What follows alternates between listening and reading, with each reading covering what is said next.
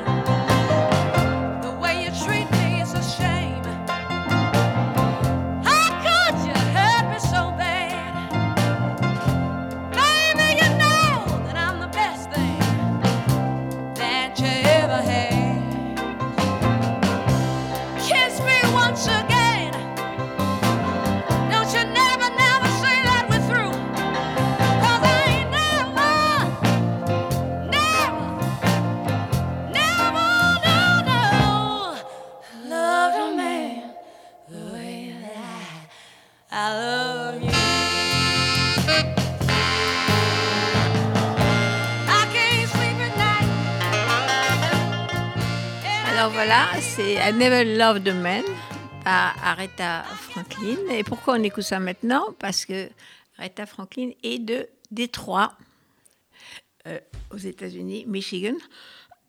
Pardon, je suis enrouée. Et que je suis euh, aujourd'hui avec euh, Judith Pérignon. Bonjour Judith. Bonjour.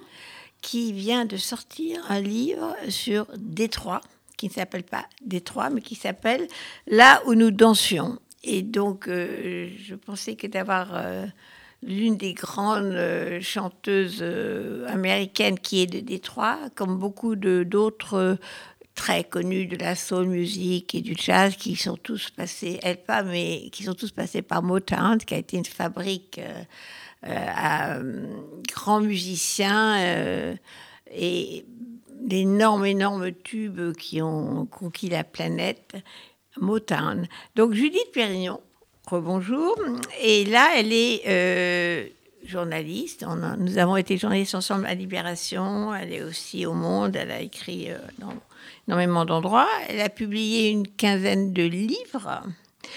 Et euh, donc, je vous ai demandé, Judith, de venir aujourd'hui pour parler de votre dernier livre qui s'appelle Roman. On a dit roman C'est un roman. oui, c'est un roman, mais c'est sur une vraie ville qui s'appelle euh, Détroit aux États-Unis. Je vais montrer, si je peux, à la caméra, et on va voir si ça marche, mais je pense que ça marche, le livre qui est publié aux éditions Rivage. Et aussi, en deuxième partie de, cette rencontre, j'avais envie de reparler euh, des livres que vous avez écrits avec Marceline Loridan Evans, des très très grands livres. Marceline est, est morte en décembre, il y a, en, non, en septembre il y a deux ans. Septembre, pas décembre, septembre. C'est le jour de Kippour d'ailleurs. Et je, je voulais revenir sur cette écriture de ces deux livres qui sont euh, devenus aussi des best-sellers mondiaux et surtout qui, ont, qui sont des, des, très grands livres, parce que je pense qu'un témoignage, c'est un témoignage, mais une œuvre littéraire, euh, c'est autre chose. Et c'est Elie Wiesel qui disait ça. Il y a le témoignage et il y a l'écriture. Et donc, cette écriture, c'est vous, Judith. Donc, on va commencer quand même par ce qui est plus récent, c'est-à-dire euh, le livre qui s'appelle Là où nous dansions. Et donc, euh, d'abord, j'ai été très impressionnée par justement l'écriture, parce que c'est euh, une écriture pour moi très américaine. Dans la tradition justement de, des romans américains, qui peuvent prendre la réalité et en faire euh, un roman, un roman basé sur, alors, exemple du Chant du bourreau de Norman Mailer, qui pour moi est un, un livre euh, fabuleux, qui prend un vrai fait divers, euh, enfin pas un fait divers, enfin un fait divers, c'est-à-dire quelqu'un qui est un assassin condamné à mort. Il refait toute l'histoire, la famille, le, la- la- le village, l'environnement, euh, le meurtre, euh, jusqu'à l'exécution. Mais c'est un roman. Sauf que tout est vrai, ou presque, je ne sais pas, mais grosso modo, tout est vrai. Et donc, je trouve que dans, dans votre livre sur Détroit, on retrouve un peu, ce- pour moi, ce principe littéraire de prendre la réalité et d'en faire vraiment euh, une œuvre euh, d'écriture à partir de personnages euh, qui sont quand même des vrais personnages. Même les noms, les noms correspondent à des personnes réelles, comme euh, le- un des personnages principaux, qui est ce policier, Ira. Ira, qui s'appelle aussi dans la vraie vie à Détroit, Ira. Donc on, est sur le sur l'utilisation de la réalité pour vraiment faire un grand roman. Ben, moi, ça fait des années que j'ai découvert Détroit en reportage. C'est une ville que j'ai beaucoup couvert, où je me suis euh, créé des attaches, où je retourne. Mais très vite, j'ai senti que cette ville, euh, c'était d'abord un matériel romanesque, justement, parce que quand je suis arrivée en 2010, c'était une ville pleine de ruines, de silence. Ces grandes villes américaines, ça a été la cinquième ville des États-Unis dans les années 50, donc avec des grands buildings, des grandes avenues. Tout ça vide, immobile, silencieux, avec encore de la population, hein, puisque c'est 750 000 habitants. Combien?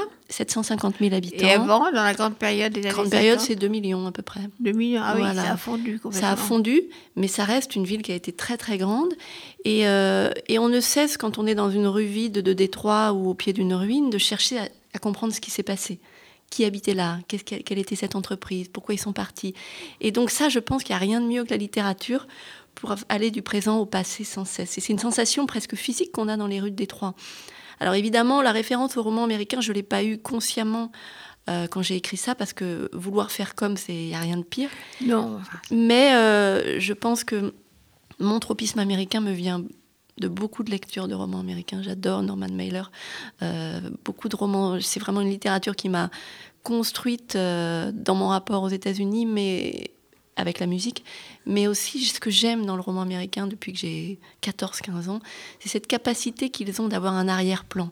C'est-à-dire qu'on a, on a le pays, on a le paysage, on a une époque. Ça peut être très intime et très politique. Et ça, je trouve que les Américains, ils arrivent à tout ramasser en nous racontant des histoires. Et, euh, et c'est vrai que mes personnages, après j'ai tissé des choses de fiction pour les connecter entre eux, j'ai changé des choses, mais ils sont tous nés de gens que j'ai rencontrés là-bas. Alors, il faut parler euh, effectivement de, de Détroit, décidément. Euh, J'avais essayé de retrouver ma voix. Donc, il faut raconter euh, ce que vous faites, vous, sur trois périodes différentes, c'est-à-dire euh, la période du début des années 30, juste après la Grande Dépression de 29, donc c'est la misère, c'est c'est très dur. Cette période aussi où les, les Noirs, anciens esclaves, montent gagner leur vie dans les États du Nord, migration interne, ça c'est les années 30. Ensuite, vous- Après, vous faites les années 60 où c'est un peu l'apogée euh, de, je crois, hein, de l'industrie automobile. Il faut dire quand même que Détroit a été la capitale mondiale de, l'auto. euh, sous euh, l'autorité de Henry Ford qui a construit toutes ces voitures. C'était le rêve américain de la bagnole, la bagnole, la bagnole. Et puis euh, la- la- le déclin des, des années euh, Ça commence, dans 2000, les, euh, ça commence dans les années 70 en fait. oui, 70, et puis ça s'accentue jusqu'à la déclaration de faillite. Une ville en faillite sous l'ère Obama. C'était quand Obama était à la présidence. Donc, racontez-moi un petit peu pourquoi c'est tellement important, parce que c'est aussi un symbole de l'Amérique. Euh, ça ça a été euh, très haut et très bas?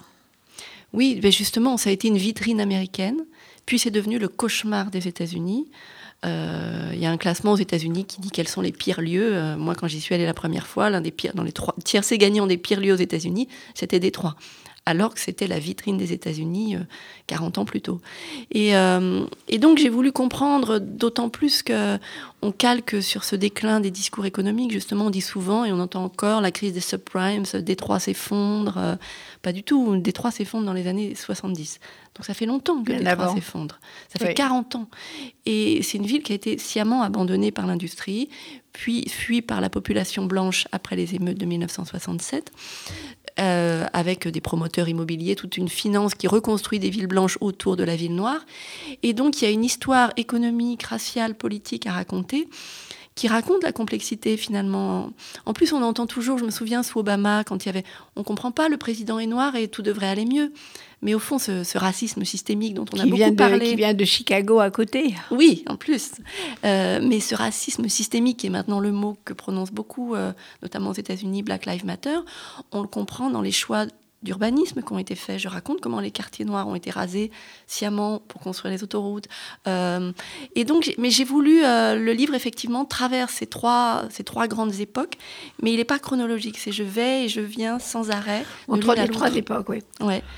Et, et mes personnages, euh, justement, Aira, le policier, euh, qui mène une enquête, euh, il a été enfant, de ses dans ses, il a grandi dans ces logements sociaux construits euh, sous l'ère des Roosevelt. s'appelle le Project. voilà, le, projet. Le Brewster Project. Aux États-Unis, un HLM, c'est un project. Voilà, c'est un projet. le nom des HLM. C'est vrai. Et, et donc, c'est un beau projet dans les années 30, puisqu'on on détruit les taudis et on donne à cette population noire qui vient effectivement du Sud et qui vient chercher du travail, euh, ben, l'eau courante, enfin, de l'eau, euh, des, des, des squares pour leurs enfants. euh, quelque chose- euh, voilà, quelque chose de, de, de décent. En même temps, c'est des logements sociaux pour noirs. Et on fait des logements sociaux pour Alors blancs. voilà, c'est important de raconter que le- cette histoire d'urbanisme est la même qu'on retrouve dans les- toutes les grandes villes américaines. D'abord, les blancs sont là, ils ont euh, des maisons, des petites maisons confortables, petites ou grandes, mais ils sont là. Arrivent les noirs, les blancs s'en vont dans les banlieues. C'est c'est l'urbanisation américaine, c'est comme ça.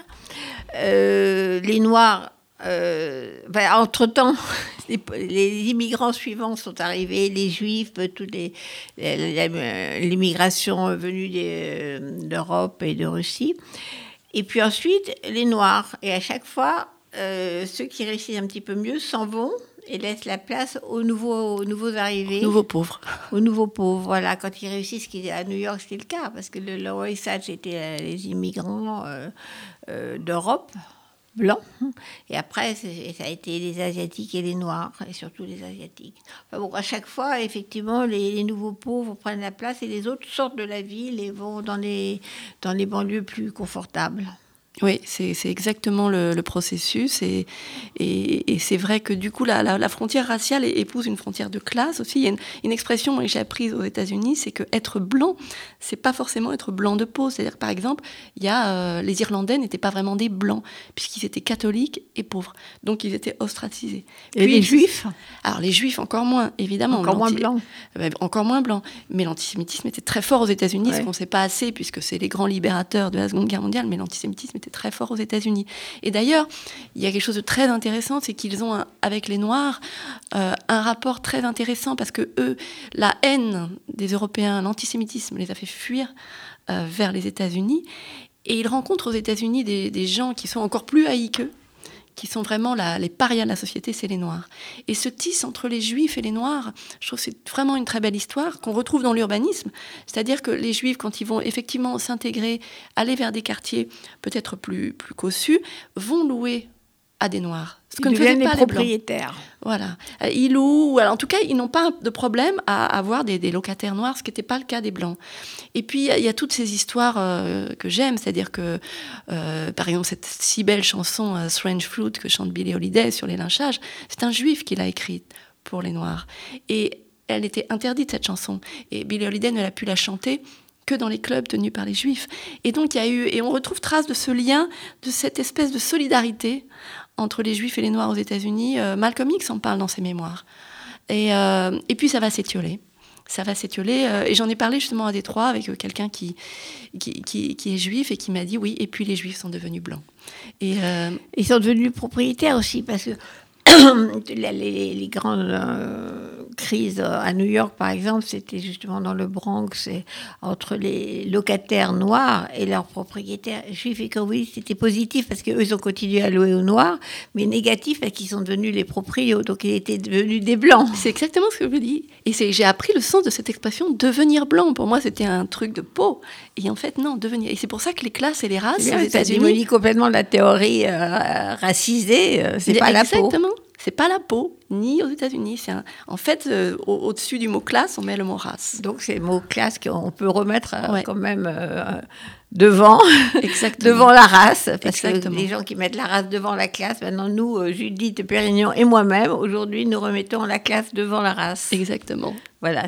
Alors, ce qui se passe à Détroit, il faut quand même expliquer euh, pourquoi cette, euh, cette catastrophe? Qu'est-ce qui s'est passé? Parce que le- les usines d'automobiles sont parties. Qu'est-ce qui s'est, qu'est- pourquoi ça s'est complètement cassé la figure, cette ville?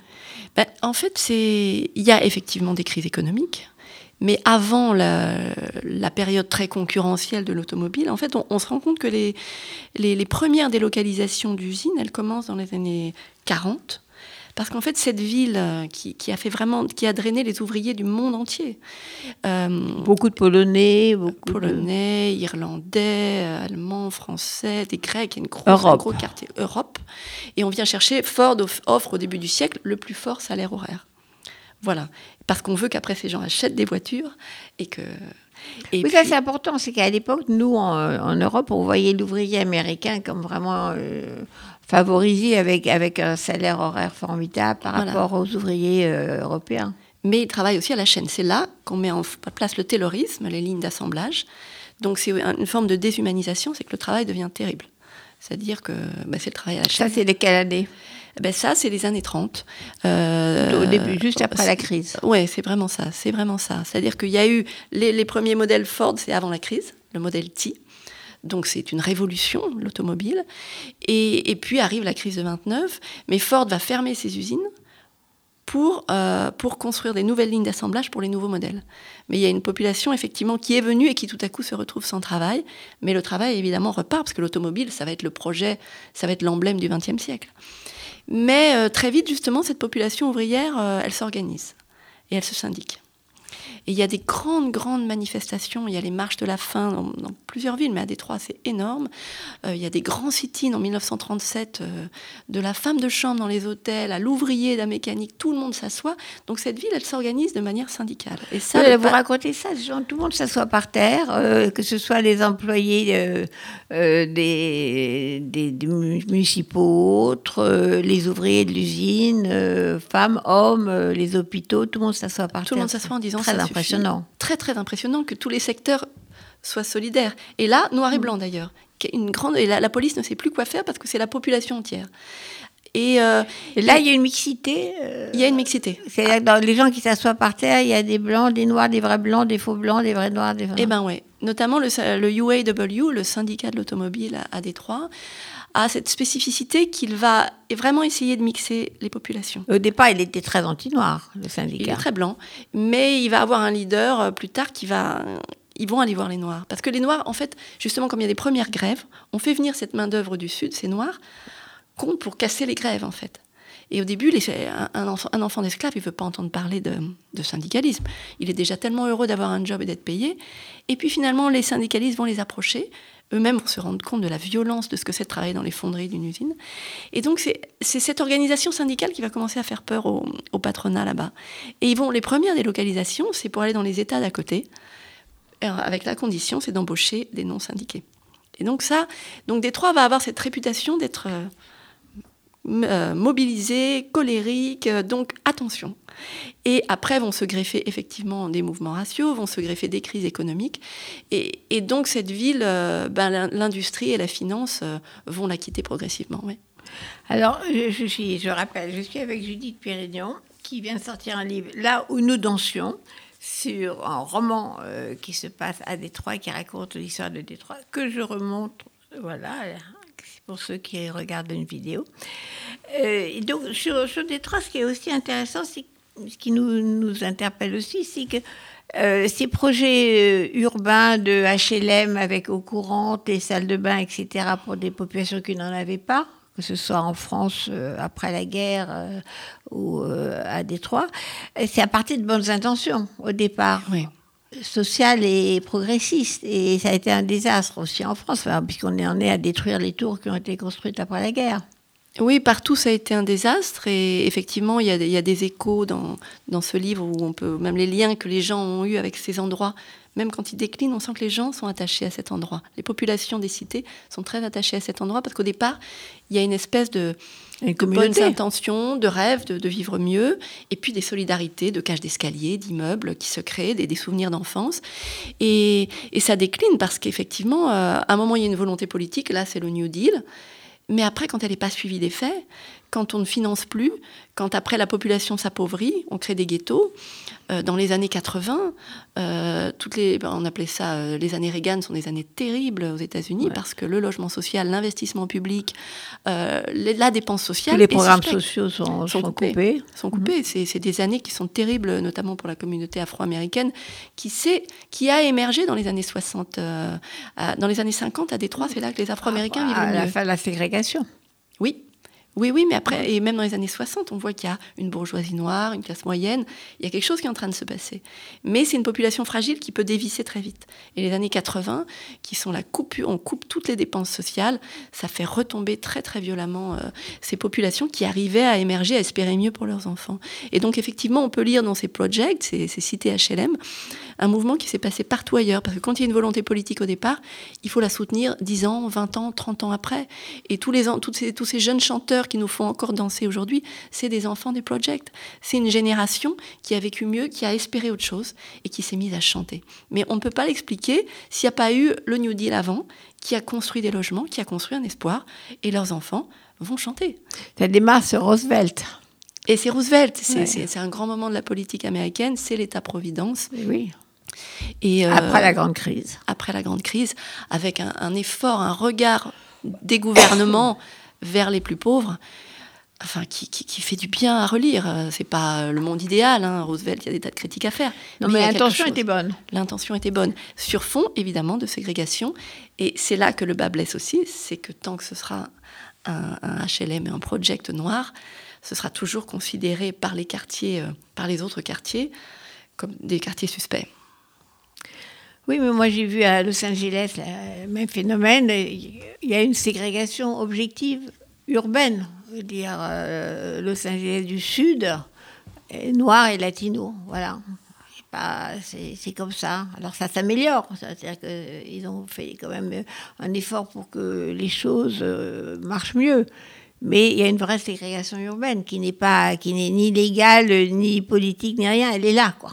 Oui, la question est pourquoi quand ça s'améliore, ça redécline après Mais oui. Pourquoi cette population afro-américaine, elle reste, elle a des moments de mieux Et c'est comme si, puisque l'échelle raciale et de classe américaine, elle est construite de telle sorte qu'il faut toujours qu'il y ait en bas le repoussoir, ce noir.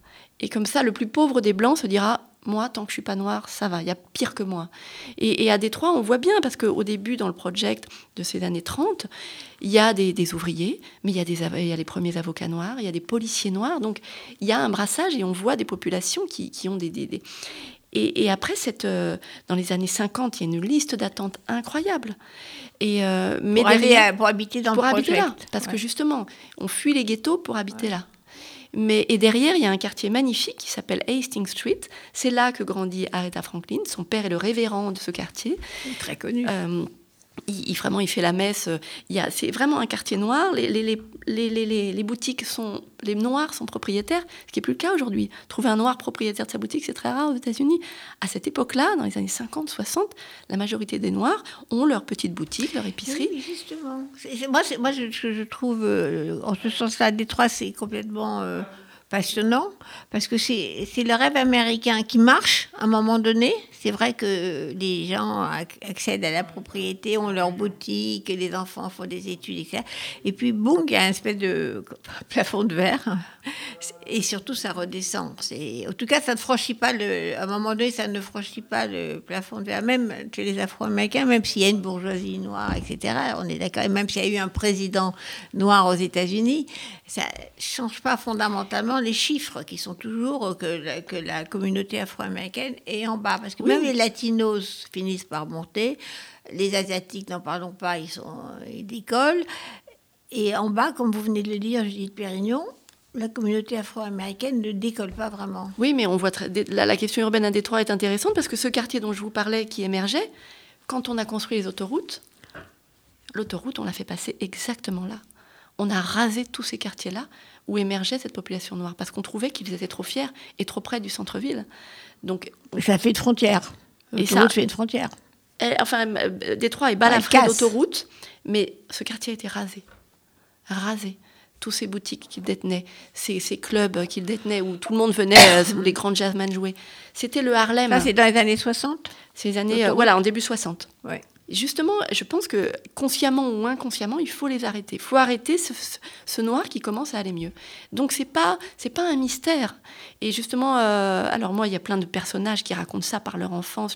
Mais quand on regarde les décisions même urbaines de construction, c'est sciemment organisé.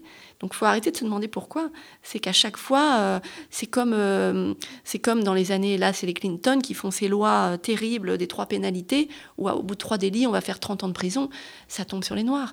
Euh, donc il y a eu des décisions politiques démocrates et républicaines qui ont toujours empêché euh, le développement et l'épanouissement de cette population.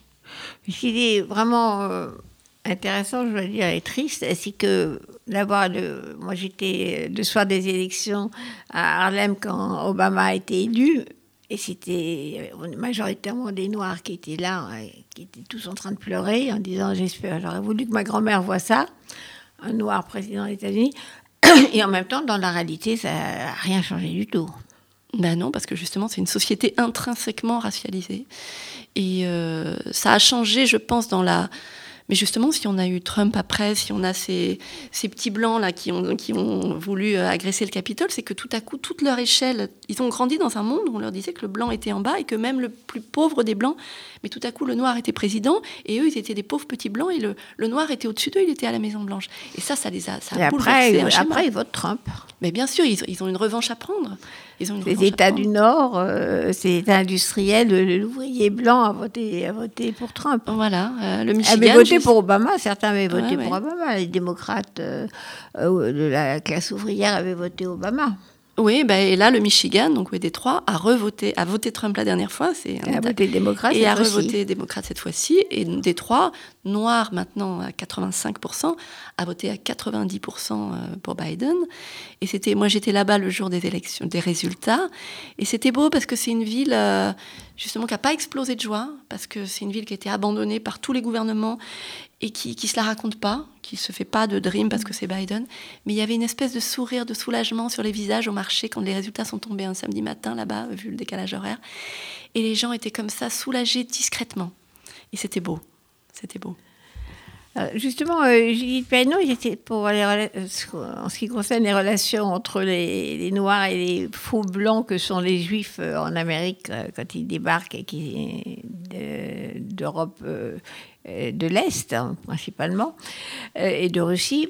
Il y, a, eu des périodes formidables euh, où les, intellectuels euh, juifs euh, new-yorkais, etc., ont marché pour les droits civiques avec les Noirs, pour les Noirs, avec Martin Luther King. Ils étaient euh, vraiment euh, euh, un, un front républicain euh, pour que l'égalité en Amérique. Et il y a cette période-là, donc dans les années 60. Et puis après, il y a eu des crises, comme on a vu à New York avec des émeutes.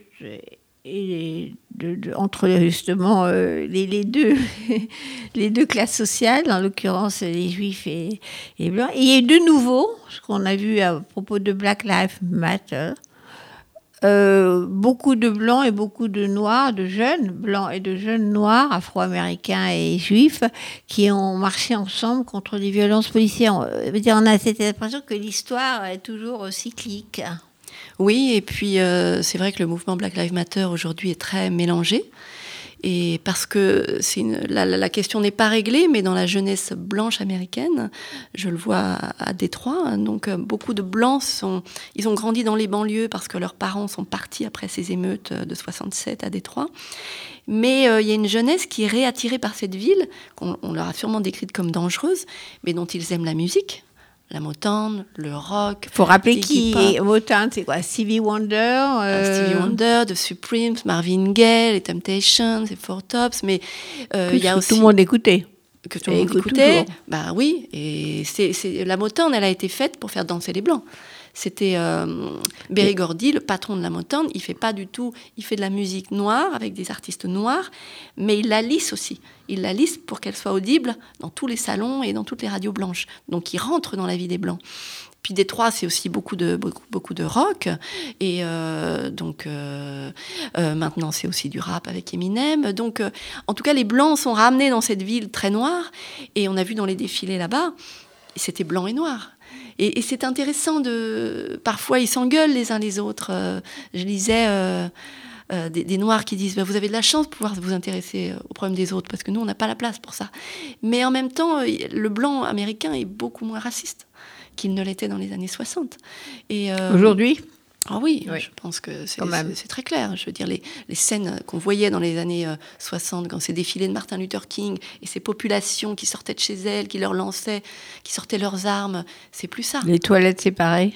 Oui, voilà. Et tout ça, il y a, il y a- aujourd'hui, la, la- la majorité des Américains ont évolué sur la question des races. Ceux qu'on a vus encore une fois au Capitole, c'est la minorité américaine. Parce qu'autrement, Obama ne serait pas passé. Parce Mais que bien pour sûr. être élu, il faut, faut une vraie majorité. Et c'est pour ça qu'ils sont violents, c'est qu'ils sentent qu'ils sont en train de devenir minoritaires.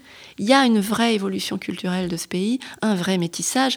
Moi, j'étais frappée pendant les, les- les manifestations au Capitole. On voyait la maire de Washington et le chef de la police de Washington, ils étaient noirs. C'est-à-dire que les autorités étaient noires et les manifestants étaient blancs.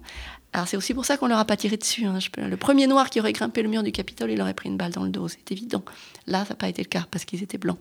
Mais, euh, mais les choses évoluent. Ils étaient très blancs, les attaquants du Capitole. Ouais, très blancs. Et le pauvre gardien noir Ouais, qui essayait de les empêcher tout seul. ouais, ouais, ouais. C'était, c'était très très frappant. Alors, euh, Judith Perrinon, donc ça s'appelle Là où nous dansions, parce que justement la musique est- fait vraiment partie. La musique et l'auto, et l'automobile euh, font partie de l'histoire de, de Détroit. Mais qu'est-ce qui va se passer? Donc ça a été déclaré en faillite, ce qui est quand même euh, une ville qui se déclare bankruptcy, en faillite. euh, c'est énorme. C'est vraiment. Je ne sais même pas si ça s'est produit ailleurs aux États-Unis dans l'histoire. Si, si, même, même New York a été en faillite, a été en York bankruptcy aussi, ah en oui, je me 70. souviens, c'est dans les vrai, années vous avez 70. raison. C'est un processus qu'on ne connaît pas, qui est intéressant, mais qui est très étrange parce que quand vous êtes en faillite, après, c'est comme une liquidation judiciaire. Donc, Oui. il y a un manager qui arrive, Qui prend en main. Qui prend en main, mais que personne n'a élu, donc il n'y a plus de démocratie. Le maire perd tous ses pouvoirs. C'est Et comme un liquidateur judiciaire. Exactement, ouais, voilà.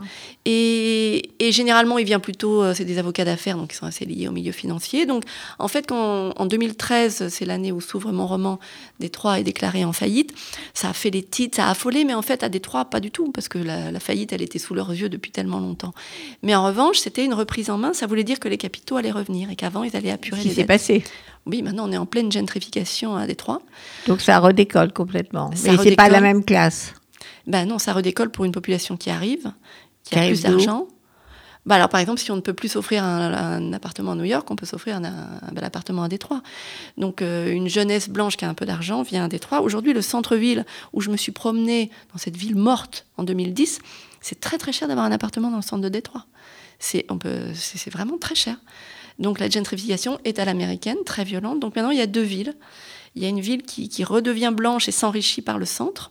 C'est le retour à, euh, des Blancs à Harlem, hein, en New York, qui Voilà. rachètent des appartements à des prix Voilà. euh, Et fabuleux.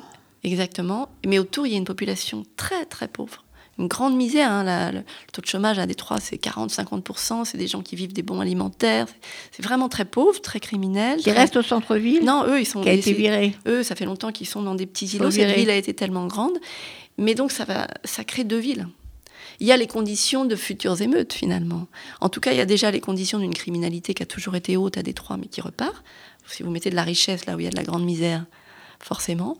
Et, euh, et donc, avec, ils reconstruisent des stades. Enfin, il y a des machines fric qui se réinstallent, des stades, des prisons. Et c'est dommage parce qu'ils auraient. On voit bien que le capitalisme, là, pas du tout essayé de. On tire pas les leçons de ce qui s'est passé. Et alors que Détroit, moi, quand je l'ai connu, essayait de par des alternatives, par des jardins collaboratifs, par quelque chose, essayer de reconstruire des espaces communs. Et tout ça est balayé par euh, la loi financière, en fait, comme d'habitude. Parce que ce qui est très, très, très triste et très émouvant dans votre livre, c'est quand effectivement ils détruisent les les tours du fameux projet de HLM et où il en reste de moins en moins, elles sont déjà à moitié en ruine, à moitié vidées, mais euh, les gens voudraient rester, ils ne veulent pas partir. hein. Quand vous décrivez la, la- la mère de l'un des personnages euh, qui- qu'il faut sortir de force parce qu'elle veut rester, même, euh, même si elle est à moitié vide, cette tour. Donc ces tours ont été détruites. Oui, au fur et à mesure du Les temps, gens les- sont partis où? Euh, bah alors soit il y a des petites, euh, des petits, des, soit des petites maisons autour. Ils ont reconstruit un Brewster Homes, donc des logements pas chers. euh, Et c'est- et en c'est bien face. Bah, ça a été reconstruit dans les 80-90, donc c'est non, c'est parce que c'est un moment où la ville était déjà très pauvre, c'était une population très pauvre, donc c'était un nouveau ghetto, euh, un, voilà, un peu plus petit, un peu plus resserré, et, puis d'autres sont partis. euh, voilà, quand ça, a été détruit, Détroit était déjà en voie de. Détroit, il y a des, trous, c'est- il y a un moment ça, il y a des ruines, puis après il y a plus rien, des herbes folles, et puis après il y a un pâté de maisons qui s'affaisse, euh, puis après il y a plus rien, et donc c'est des zones, c'est un, un lieu très étrange pour ça très étrange et, et dangereux et en même temps passionnant. Il faut vraiment aller. Moi, c'est un livre que j'ai fait en un, qui est nourri des, des discussions que j'ai eues avec les habitants. euh, Ouais, oui, c'est- Et- et j'en ai on fait des- des On vit avec personnages. eux.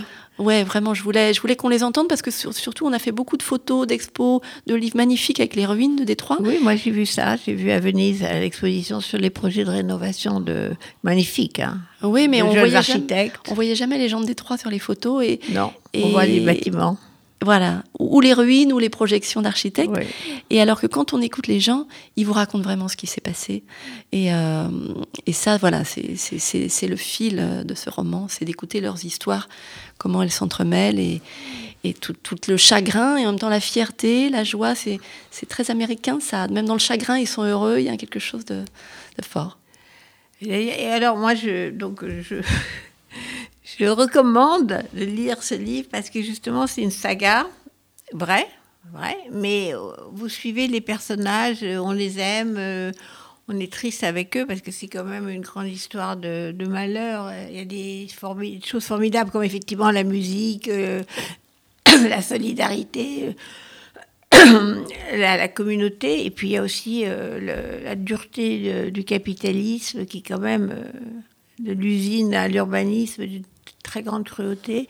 Donc il y a tout ça en même temps. Et euh, donc je répète, ça c'est Judith Pérignon, là où nous dansions, parce que la musique est dans toute l'histoire de Détroit, et ça donne vraiment envie d'aller à Détroit. Pour ça, on va tous à Détroit. Alors, euh, Judith Pérignon, je voulais maintenant, pendant quelques minutes, euh, revenir en arrière sur des livres précédents que vous avez écrits avec Marceline Loridan Evans. Euh, pour se mettre dans une autre ambiance, parce qu'on a eu, euh, on a eu Aretha Franklin, maintenant on va avoir un petit morceau yiddish, parce que Marceline adorait euh, ses chansons yiddish. Et donc c'est c'est Yiddish Mama, je crois qu'on passe, classique absolu de la musique yiddish.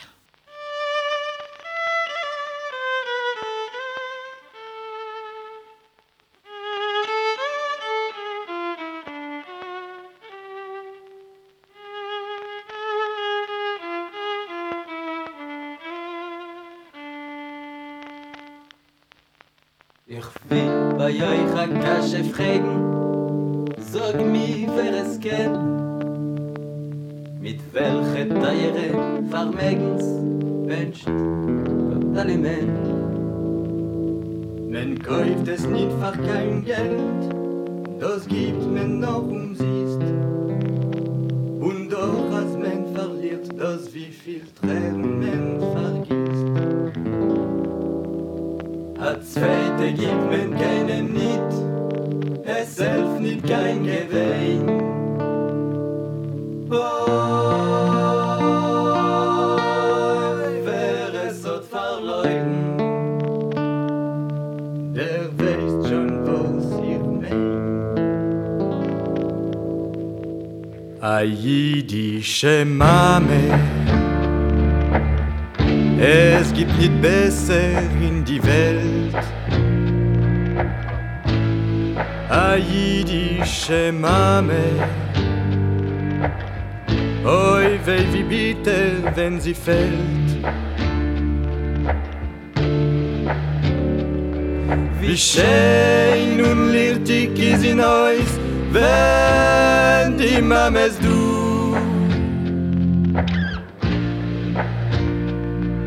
Wie treurig finster wird, wenn Gott nimmt die Räufeule Mabu.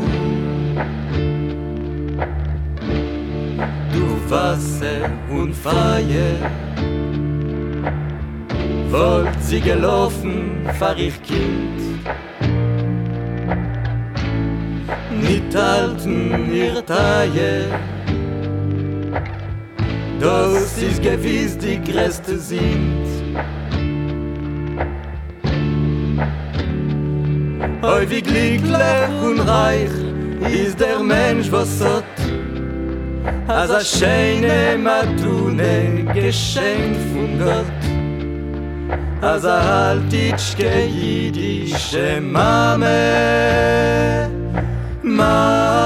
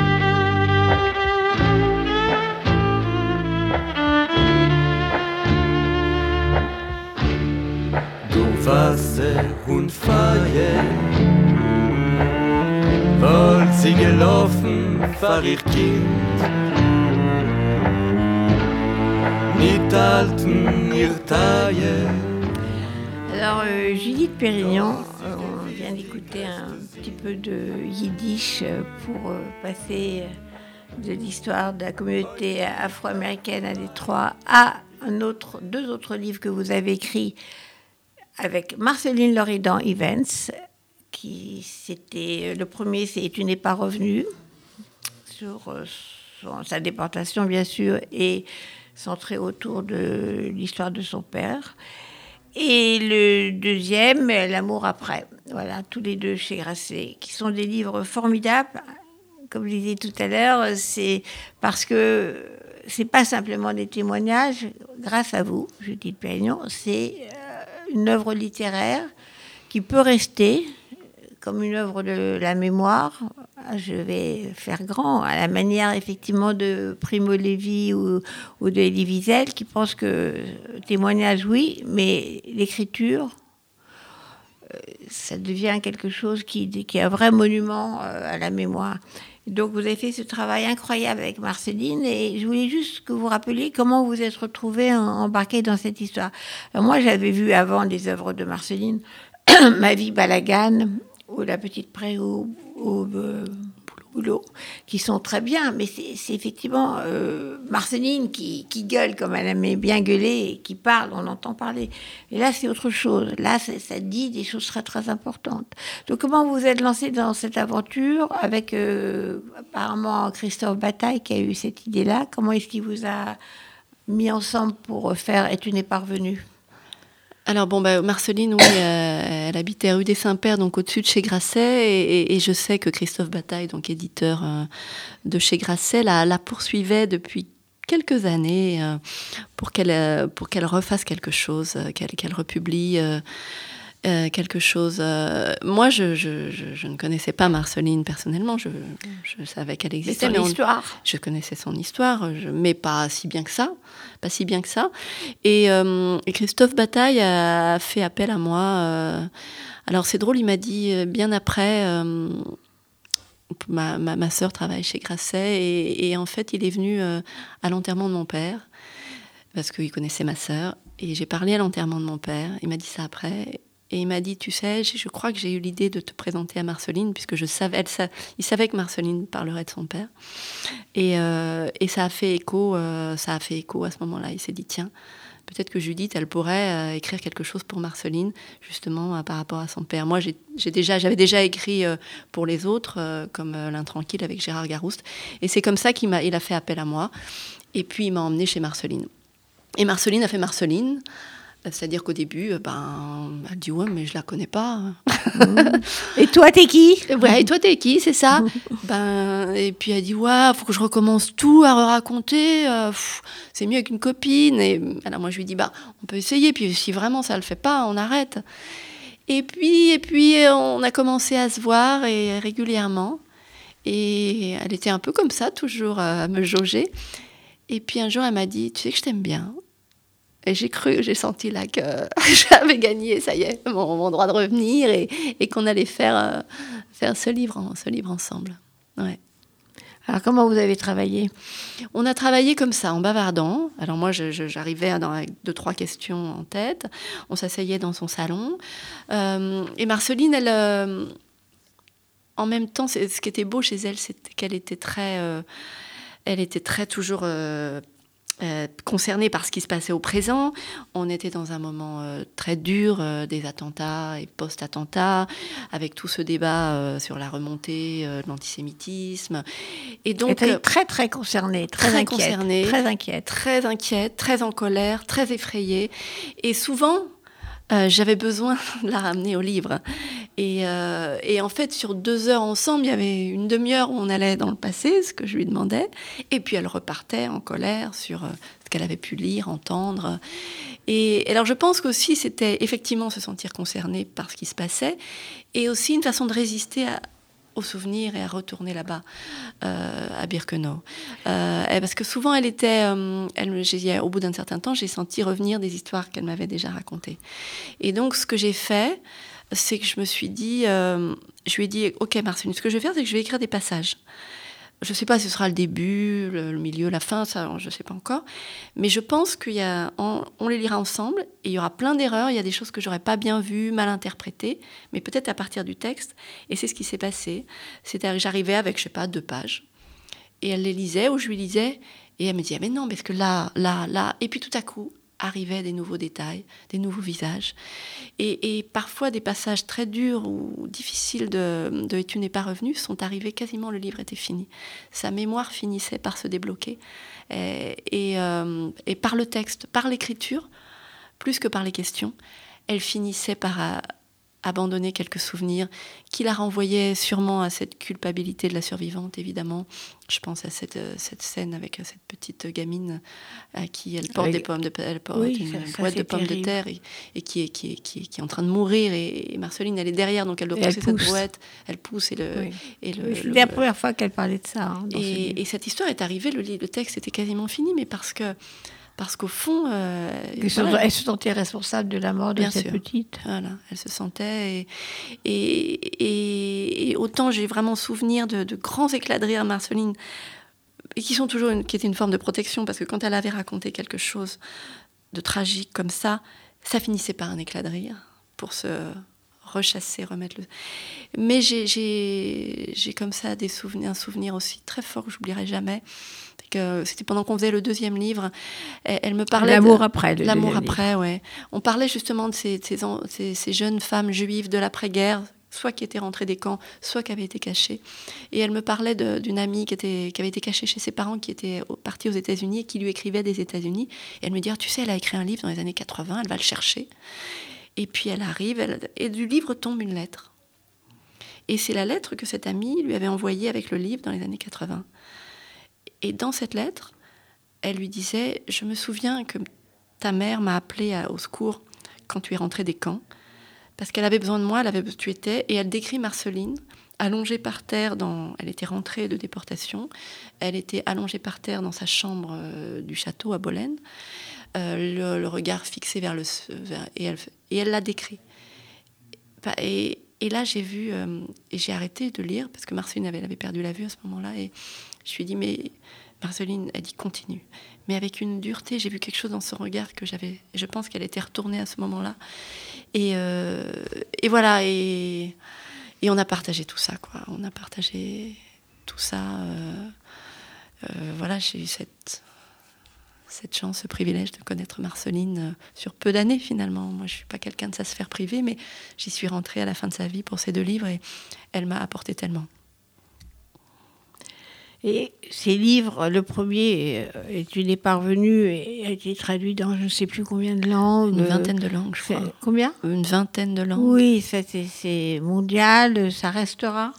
Ça restera parce que en plus c'est un petit livre. Je me souviens de Christophe Bataille euh, chez Grasset, donc l'éditeur qui disait il faut faire des petits livres et pas des gros livres. Et j'ai trouvé que c'était très intelligent parce que c'est un petit livre avec une force euh, inouïe.